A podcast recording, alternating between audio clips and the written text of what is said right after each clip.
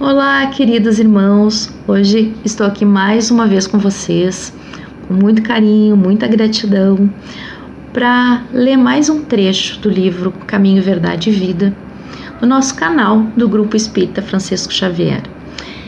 Esse é o nosso livro, ditado pelo Espírito de Emmanuel ao nosso querido médium Chico Xavier. Antes da gente começar nossa leitura, vou pedir para vocês compartilhem os vídeos que nós estamos colocando no ar, para que a gente possa aumentar cada vez mais o número de pessoas que possam fazer parte dessa corrente do bem, fazendo boas reflexões, boas leituras, alimentando a alma com bons pensamentos. E também deem um like nesses vídeos para que o YouTube entenda que cada vez mais vocês estão gostando do nosso conteúdo. Então notifiquem mais e mais pessoas. E para aquele que não se inscreveu, se inscreva aqui no nosso canal e acione o sininho para vocês serem notificados dos próximos vídeos que vierem a ser publicados. Vamos começar nossa leitura então? O, hoje a gente vai ler então a introdução que se chama Interpretação dos Textos Sagrados. Sabendo primeiramente isto, que nenhuma profecia da Escritura é de particular interpretação. Segunda Epístola de Pedro, capítulo 1, versículo 20. E aí então discorre o texto. Jesus é o caminho, a verdade e a vida. Sua luz imperecível brilha sobre todos os milênios terrestres, como verbo do princípio penetrando o mundo há quase 20 séculos. Lutas sanguinárias, guerras de extermínio, calamidades sociais não lhe modificaram um tio nas palavras que se atualizam cada vez mais com a evolução multiforme da Terra. Tempestades de sangue lágrimas nada mais fizeram que lhes avivar a grandeza. Entretanto, sempre tardios no aproveitamento das oportunidades preciosas, Muitas vezes, no curso das existências renovadas, temos desprezado o caminho, indiferentes ante os patrimônios da verdade da vida. O Senhor, contudo, nunca nos deixou desamparados. Cada dia reforma os títulos de tolerância para com as nossas dívidas. Todavia, é de nosso próprio interesse levantar o padrão da vontade, estabelecer disciplinas para uso pessoal e reeducar a nós mesmos ao contato do Mestre Divino.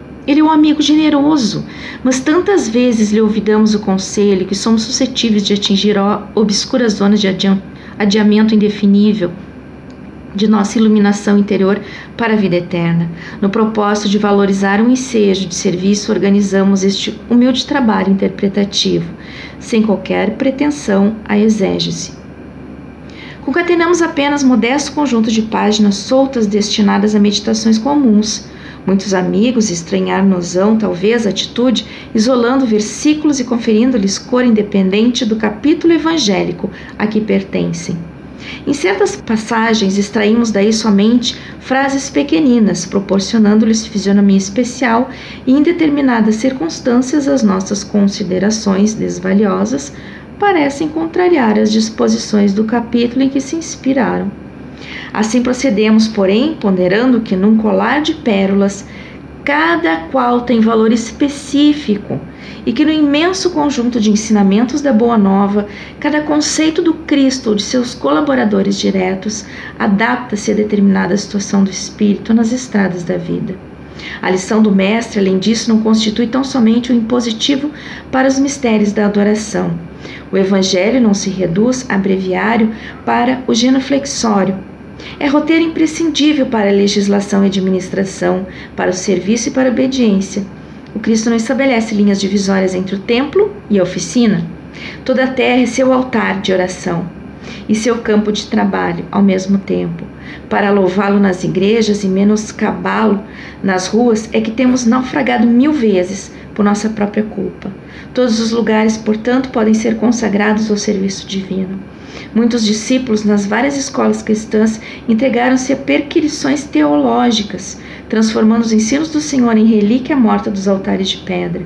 No entanto, espero Cristo venhamos todos a converter o evangelho de amor e sabedoria em companheiro da prece, em livro escolar no aprendizado de cada dia, em fonte inspiradora de nossas mais humildes ações no trabalho comum e em código de boas maneiras no intercâmbio fraternal.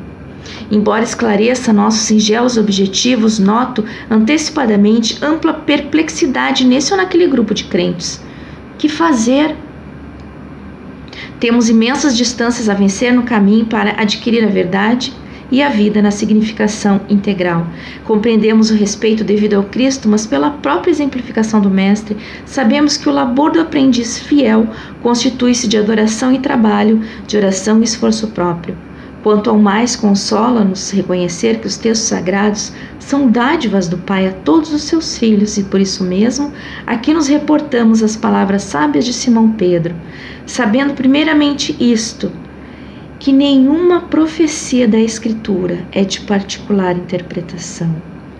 Emmanuel Pedro Leopoldo, Minas Gerais, 2 de setembro de 1948.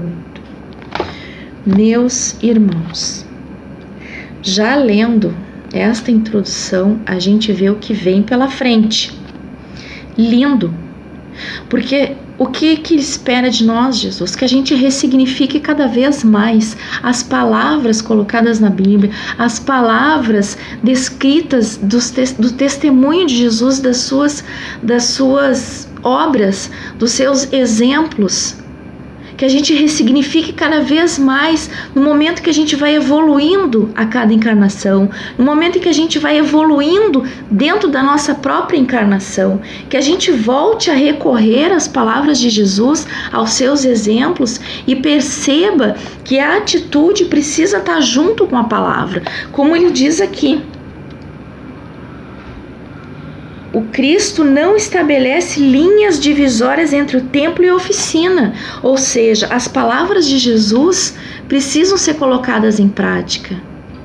O Evangelho precisa ser o norte da nossa caminhada, porque foi isso que Jesus veio nos ensinar. O que, que ele trouxe para nós? Quais são os ensinamentos que ele nos trouxe? Às vezes, lendo trechos da Bíblia, a gente vai interpretar de determinada forma, lendo mais uma vez em outro momento a gente vai interpretar ainda com um pouco mais de profundidade e assim a gente vai seguindo.